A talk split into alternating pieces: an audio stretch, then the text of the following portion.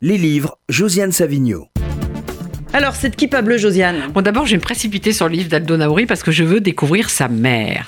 Alors, La Kippa bleue, c'est un livre aux éditions Erol qui vous plaira moins qu'à moi, sûrement, Paul Arnett Lévy, parce que c'est un livre, j'allais dire, on peut dire naïf au sens où on dit une peinture naïve. Mais moi, j'aime Picasso et j'aime la peinture naïve. Donc, j'ai aimé La Kippa bleue pour plusieurs raisons. Alors, son auteur, David Alouche, est économiste. Il avait déjà écrit un livre, mais vous imaginez, c'était sur les marchés financiers. Ça n'était pas arrivé jusqu'à moi, ça, c'est clair. Mais c'est un livre que je trouve assez délicieux sur sur, l'identité, en fait. Le héros qui parle à la première personne s'appelle Sacha. Il est d'une famille séfarade d'Algérie qui vit euh, à Marseille et euh, il a 17 ans.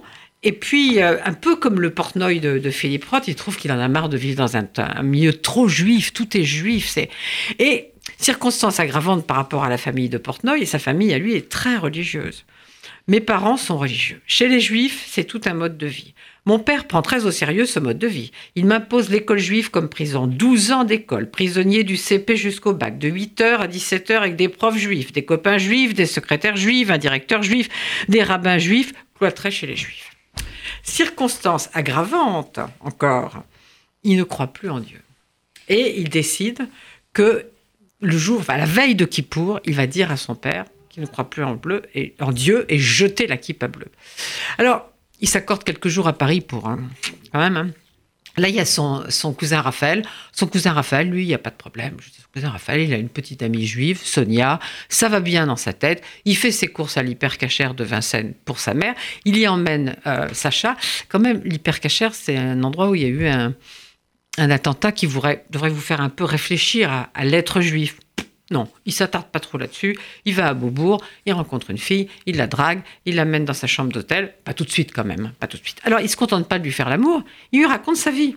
Il lui raconte sa vie. Alors sa vie, c'est évidemment ce qu'on a, ce qu'on a dit. L'école juive non mixte, euh, la synagogue, le rabbin et Kippour. Alors conclusion, c'est tel que je te la raconte, tu dois imaginer qu'après Kippour, tu es tranquille. Eh ben pas du tout. Et puis donc, qu'est-ce qui se passe? Cette fille, elle lui offre la lettre au père de Kafka. Normalement, ça doit un petit peu faire réfléchir. Et puis, euh, elle va à Marseille avec lui euh, le jour où il doit annoncer à son père et alors là, je vais vous laisser en suspens parce qu'il se passe une révélation qui change toute la donne. Mais ça, je vais sûrement pas le dire aujourd'hui ici. Et je vous renvoie à la kippa bleue de David Alouche aux éditions Erol. Merci infiniment. Donc, les deux livres que euh, nous vous conseillons. Alors, moi, je vous conseille Aldo Naouri, Des bouts d'existence, Odile Jacob. Euh, Josiane se joint à moi pour, ah bah, vous, je conseiller, les deux, moi. pour vous conseiller Aldo Naouri et La kippa bleue, David Alouche et ses deux éditions Erol. C'est sûrement.